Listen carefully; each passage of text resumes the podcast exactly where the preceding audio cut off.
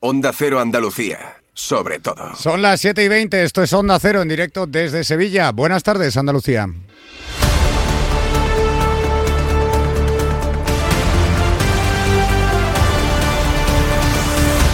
En Onda Cero, la brújula de Andalucía. Jaime Castilla.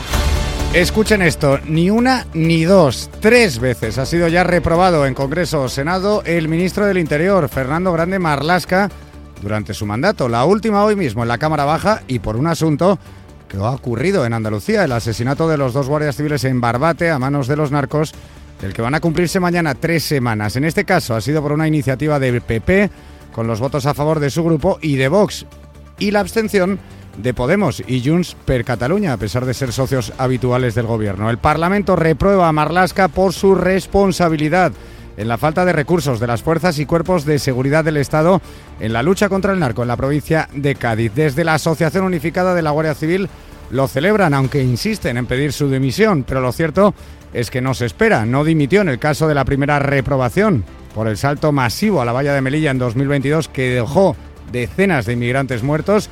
No dimitió con la última reprobación en el Senado hace una semana, también por lo de Barbate, y tampoco se espera que lo haga esta vez, ni que dimita, ni que sea cesado por el presidente del Gobierno, Pedro Sánchez.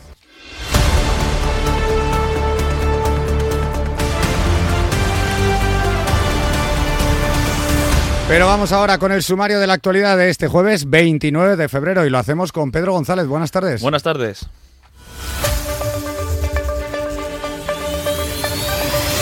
Y empezamos con el balance de denuncias por agresiones a sanitarios en Andalucía que ha publicado hoy la Policía Nacional y que ascienden a 102 en todo 2023. Son aproximadamente la mitad verbales y la otra mitad físicas. Sube la factura de la luz en el mes de marzo a consecuencia de la bajada del precio del megavatio hora gracias al crecimiento de la producción de energía eólica y fotovoltaica durante este mes de febrero. Los precios han bajado por lo que desaparece en este próximo mes la bonificación del 10% del IVA que vuelve al 21. La Guardia Civil ha comenzado a trasladar hoy a Granada y Almería las cerca de 200 personas que han llegado en pateras durante los últimos días a la isla de Alborán. En este islote opera un destacamento de la Armada. El PP andaluz insiste en reclamar la reforma urgente del sistema de financiación autonómica para reparar el agravio con Andalucía.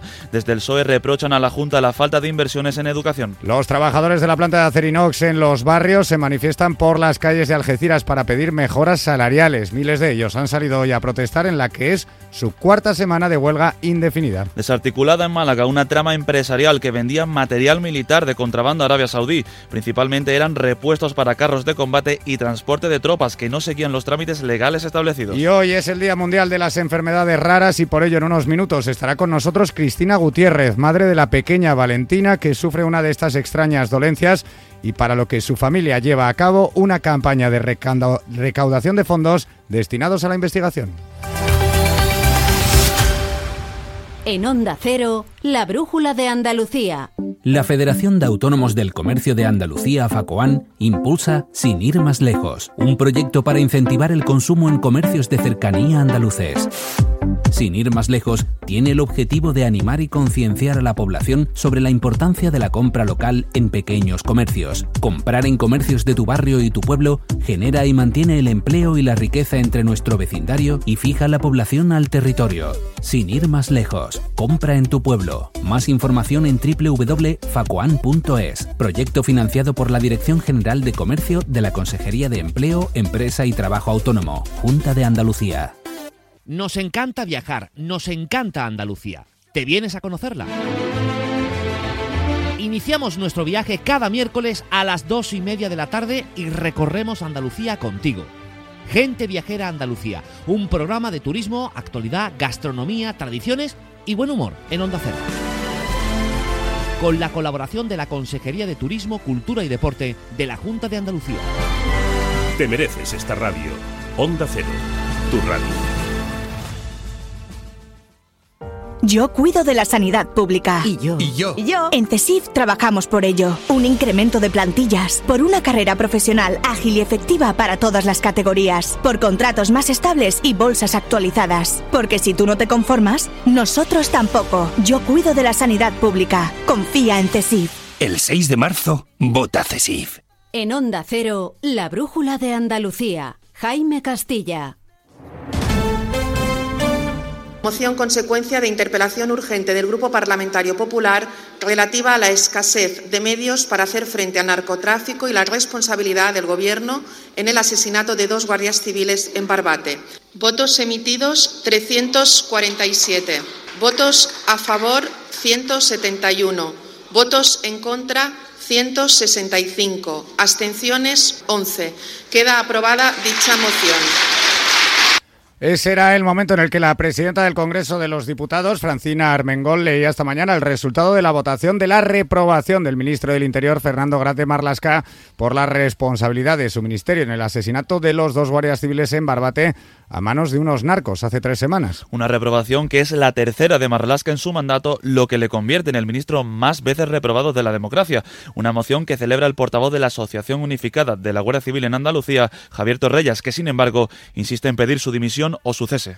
Es un claro indicador de que Marlaska debía de haber sido cesado fulminantemente, si no haber dimitido, ni la una ni la otra. Esto es un auténtico desbarajuste y, desde luego, pedimos la dimisión inmediata del ministro del Interior. Precisamente la Guardia Civil y Salvamento Marítimo han comenzado hoy a trasladar al puerto granadino de Motril y al de la ciudad de Almería a las alrededor de 200 personas que llevan varios días en la isla de Alborán. Todos ellos son inmigrantes magrebíes y subsaharianos que han llegado hasta allí en una decena de pateras durante los últimos días. El traslado ha tenido que ser pospuesto hasta hoy debido a las malas condiciones del mar mientras son atendidos en este islote donde tiene su base un destacamento de la Armada. Mientras tanto, la Policía Nacional ha publicado esta tarde el balance de denuncias por agresiones a sanitarios en Andalucía en 2023. De todas ellas, 102 tuvieron lugar en Andalucía. La portavoz de la policía en Andalucía, Sonia Periáñez, desglosa los datos y explica el papel de los agentes para prevenirlas. En 2023 se recogieron un total de 315 denuncias, un 54% por agresiones verbales y un 46% físicas, y se ha formado a más de 11.000 profesionales sanitarios en todo el territorio nacional. Desde el Sindicato Médico Andaluz agradecen esa labor formadora que realizan los cuerpos de seguridad, pero consideran que es insuficiente. Denuncian que las instituciones no tienen en cuenta que estos ataques son accidentes laborales, por lo que son incapaces de pedir las bajas correspondientes. Es por ello que piden mejorar las medidas, enfatizando en el carácter disuasorio, pues en muchos casos, tal como cuenta el presidente del sindicato Rafael Ojeda, el agresor no puede, puede no recibir castigo alguno creemos que hacen falta medidas que sean realmente disuasorias, ¿no? Se han incrementado los castigos administrativos y judiciales a los agresores, pero faltan medidas que sean disuasorias. A una a un, agresor le sale muchas veces casi gratis pegarle a un médico, a un enfermero, a una enfermera. Entonces esto a nosotros nos parece que, que no hay medidas realmente disuasorias. Muchas veces el, el agresor sigue acudiendo al mismo centro, sigue siendo atendido por el mismo médico. Justo hoy en Málaga dos mujeres han sido detenidas por la Policía Nacional tras agredir a varios profesionales en el Hospital Regional Universitario. Los hechos tuvieron lugar a las 5 de la madrugada. En lo económico, la luz volverá a subir en este mes de marzo que empieza mañana. La alta producción de energía eólica y fotovoltaica durante febrero, a un coste mucho menor, ha provocado que el precio del megavatio hora baje de los 45 euros. La consecuencia de esto es que desaparece la bonificación del Gobierno Central del IVA de la electricidad al 10%, por lo que a partir de este viernes vuelve al 21%. Esto va a tener su repercusión tanto a nivel empresarial como en el consumo doméstico, donde una factura media de 80 euros mensuales va a pasar a casi 97 y todavía se esperan mayores subidas, según explica Gabriela Camaid, del Departamento Jurídico de la Asociación de Consumidores Facua, que pide más medidas al Gobierno central. Las medidas anticrisis eh, recogían también la subida progresiva del resto de impuestos que afectaban a la factura eléctrica, entre ellos el impuesto especial de electricidad, que ahora mismo está establecido en un 2,5% y a partir de abril subiría un 3,8%. El impuesto del valor de producción de energía eléctrica también subiría de un 3,5%, que es lo que está fijado actualmente, a un 5,25% en marzo y ya a partir de junio subiría hasta un 7%. Preocupan especialmente las familias vulnerables que, como advierte el presidente de Caritas Andalucía, Mariano Pérez Ayala, no van a poder hacer frente a esta subida. Cualquier subida en los gastos básicos de las familias es una mala noticia, sobre todo para las familias que ya tienen muy ajustados sus presupuestos. Va a suponer una nueva carga que ya viene soportando una mala situación desde hace años. En lo laboral, las calles de Algeciras han sido tomadas hoy por la manifestación de los trabajadores de la planta de Acerinox en los barrios, que cumplen su cuarta semana de huelga indefinida para pedir una subida salarial. Y en política, hoy el Partido Popular Andaluz critica duramente al Gobierno Central por la actitud de la ministra de Hacienda, María Jesús Montero, en su visita a Sevilla de este miércoles por el 28 de F, donde dijo que la petición del presidente Juanma Moreno de la reforma de la financiación era una pose. Para el vicesecretario de Organización de los Populares Andaluces, Alejandro Romero, no hay postureo, sino que es un agravio que hay que solucionar. La financiación es muy necesaria para nuestros servicios públicos, para nuestra sanidad, para nuestra educación, para los servicios sociales. Y si la ministra se cree que el presidente de la Junta lo que hace es postureo, creo que no entiende la realidad de los andaluces. En Andalucía, a pesar de las mejoras que estamos teniendo este año, seguimos teniendo graves problemas. Y muchos de esos problemas se deben a la infrafinanciación que tiene nuestra tierra. En el PSOE andaluz, mientras tanto, lo que critican es la falta de inversiones de la Junta en educación, en concreto la gratuidad de la educación de 0 a 3 años que la diputada autonómica socialista Isabel Ambrosio recuerda que es una promesa electoral de Moreno. Después de seis presupuestos donde no ha habido límite en la inversión para otras políticas, después de cinco años largos ya de gobierno del señor Moreno Bonilla, a día de hoy sigue sin cumplir con ese compromiso de la gratuidad en la educación de 0 a 3. Y un apunte de operaciones policiales, la Guardia Civil ha desarticulado una organización criminal en Málaga que se dedicaba a vender material militar de contrabando a Arabia Saudí. Exportaban fundamentalmente y, de forma ilegal repuestos de combate para tanques y transporte de tropas. Hay una persona detenida y otra investigada. Son las 7 y 31. En Onda Cero, la brújula de Andalucía. Los andaluces somos líderes en poner el alma en todo, en sacar una sonrisa, en dar siempre la bienvenida. Somos líderes en el arte de sentir, en echarle coraje al día a día, en exigirnos cada vez más. Somos líderes en entendernos, en amarnos, en escuchar a los demás. Tenemos mucho que celebrar. 28 de febrero, Día de Andalucía, Junta de Andalucía. Yo cuido de la sanidad pública. Y yo. Y yo. Y yo. En CESIF trabajamos por ello. Un incremento de plantillas, por una carrera profesional ágil y efectiva para todas las categorías, por contratos más estables y bolsas actualizadas. Porque si tú no te conformas, nosotros tampoco. Yo cuido de la sanidad pública. Confía en CESIF. El 6 de marzo, vota CESIF. En Onda Cero, la brújula de Andalucía. Jaime Castilla.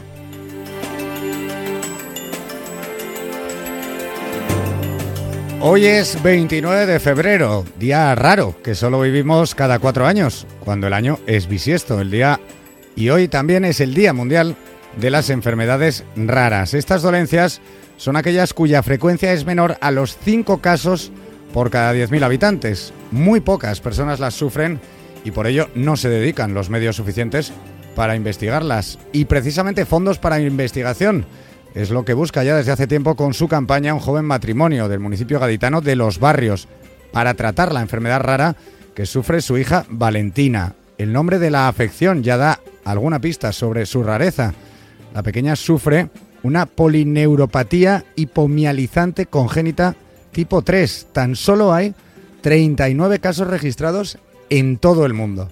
Su madre es Cristina Gutiérrez y hoy ha querido compartir su historia aquí en la Brújula de Andalucía. Buenas tardes, Cristina. Hola, buenas tardes. Cristina, bienvenida de nuevo. Contigo has estado ya con nosotros, contamos tu historia en 2022, pero hoy con motivo de este día queremos recuperarla. Cristina, si te parece para empezar, cuéntanos lo que le pasa a tu hija.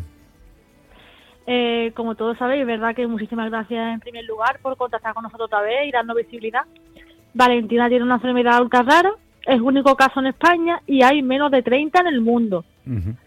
Es una polineuropatía, como bien has dicho, y demás. Es una eh, mutación muy frecuente en un gen CNTNAP1 y es una falta de mielina, la proteína que recubre los nervios y la que manda los impulsos al movimiento. Es decir, Valentina tiene muy poquita movilidad. Ella aporta una traqueostomía y una sonda para alimentarse. Y prácticamente, pues, tiene que ir todos los días a terapia para que no se atrofien los músculos y nada, seguir para adelante y, tener mucha fe en la investigación. Em, eh, Cristina, has mencionado bueno ese tratamiento. ¿Qué, ¿Qué, qué, tratamientos hay a día de hoy? Si es que existen, qué medios hay y cuál es vuestro día a día con vuestra pequeña. En la actualidad no hay tratamiento ni cura. Nos pusimos mano a la obra y encontramos a, a José Antonio Sánchez Alcázar de la Universidad Pablo de la Vida en Sevilla.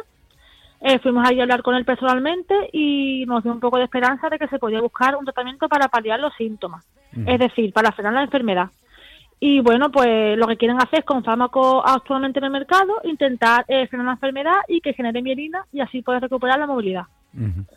Tenemos mucha fe, sí que es verdad que, bueno, nos está costando un poco porque es mucho dinero lo que tenemos que pagar y demás, pero no vamos a perder la esperanza. Precisamente, Cristina, bueno, pues para intentar financiar esa costosa investigación y tratamiento, pusisteis en marcha la campaña El Camino de Valentina. Cuéntanos en qué consiste y qué habéis conseguido hasta ahora. Nosotros abrimos una, una asociación, el Camino de Valentina, como bien has dicho. Eh, nos costó mucho dolor de cabeza porque, como, como sabes, es un único caso en España y por ser solamente una niña, pues no tenemos subvenciones ni nada, ni ayudas. Entonces hicimos la asociación, nos pusimos a la obra, es verdad que nos han ayudado muchísimo. Empezamos a hacer eventos y demás y tenemos que conseguir 50.000 euros anuales. Ahora mismo hemos hecho el primer pago, que lo tenemos que hacer en junio, pero ya hemos adelantado ese pago y estamos ahora luchando para el siguiente año, que son otros 50.000 euros. Y bueno, yo con la ayuda de todo el mundo creo que poquito a poco pues se irá consiguiendo. Y estos 50.000 euros primeros que habéis conseguido, eh, Cristina, ¿qué hacéis con ellos? ¿Se lo dais a la Seguridad Social, a una institución privada? ¿Quién, quién va a usarlos para investigación? Vale, el dinero directamente va a la asociación, a la cuenta y va directo a la Universidad Pablo de la Vide, a la investigación Braincourt, CNT, NAP1, que eso directamente ellos son los que gestionan el dinero. Nosotros ahí no tenemos, o sea, no tocamos nada. Y ellos son los encargados de, eh, porque claro, nosotros tenemos que pagar un becario que tiene que estar eh, ocho horas al día con las células de Valentina, que son unos 25.000 euros, ¿vale? Que es un sueldo base, y luego los otros 25.000 euros, el coste que, que conlleva esa investigación, el material que tienen que usar y todas las cosas que pues, requiere una investigación. Supongo que esa investigación no solo beneficiará a Valentina, claro, sino que beneficiará a bueno más personas que puedan sufrir. A futuras personas que puedan sufrir esa enfermedad. Y no sé si, si valdrá también para personas que tengan algo similar que ver con la mielina o algo así, no sé. Cristina, Pero ojalá que sí que Cristina, conocida vuestra historia, para terminar, ¿qué mensaje te gustaría mandar en este Día Mundial de las Enfermedades Raras a todos los que nos estén escuchando? Me gustaría decir que para nosotros el 29 de febrero es todos los días, ¿vale? Que somos eh, que no somos invisibles y que todas las personas que convivan con una enfermedad rara que para adelante y que luchando todos juntos se consigue tener una mejor vida y olvidar un poco el infierno que vivimos en casa. Pues Cristina, no queda más que recordar que el camino de Valentina, entiendo que tendréis vuestra web, vuestra manera de contactar, está disponible para todos aquellos que quieran colaborar en buscar una investigación, una cura, un tratamiento para la pequeña Valentina y para todos aquellos que puedan sufrir una enfermedad similar. similar. Cristina Gutiérrez, muchas gracias por estar de nuevo aquí en la Brújula de Andalucía con nosotros. Mucho ánimo y aquí estaremos pendientes de vosotros. Muchísimas gracias, un saludo. Gracias y buenas tardes. Hasta luego. Nos vamos.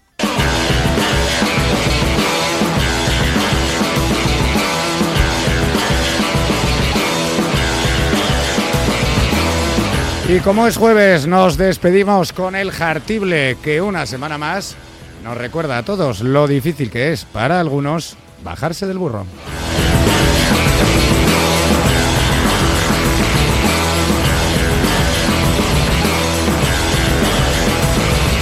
Veces qué difícil es, querido Jaime, bajarse del burro. O al menos qué difícil es renunciar a soltar nuestras chapas, nuestro mantra, nuestro eslogan o nuestras cositas cuando tenemos delante unos cuantos focos y en el parco de butaca a algún miembro del gobierno de España. Les suele pasar mucho a la gente del cine en la ceremonia de los Goya o al presidente Moreno en la entrega de las medallas de Andalucía. Este año no ha sido una excepción. Entre premio y premio, Juanma aprovechó para reclamarle a la vicepresidenta del gobierno, María Jesús Chiqui Montero, 1.400 millones de euritos que según la Junta de Andalucía el gobierno nos debe por estar infrafinanciado, es decir, que se nos da menos dinero del que deberíamos recibir por aquello de la igualdad entre los territorios. La vicepresidenta vino a responderle que menos postureo y más trabaja por los andaluces. Igual la todopoderosa vicepresidenta también podría trabajar un poquito más por sus paisanos, que nos falta dinero para trenes, empezando por el de Huelva, obras para mitigar la sequía, ayudas fiscales para el campo y ya de paso, señora Montero, dinero para arreglar la Plaza de España, que ya que al parecer es suya, que sepa que le falta un lavado de azulejo como el comer. Pero claro, para eso, querido Jaime, habría, y bien lo sabe, que bajarse del burro.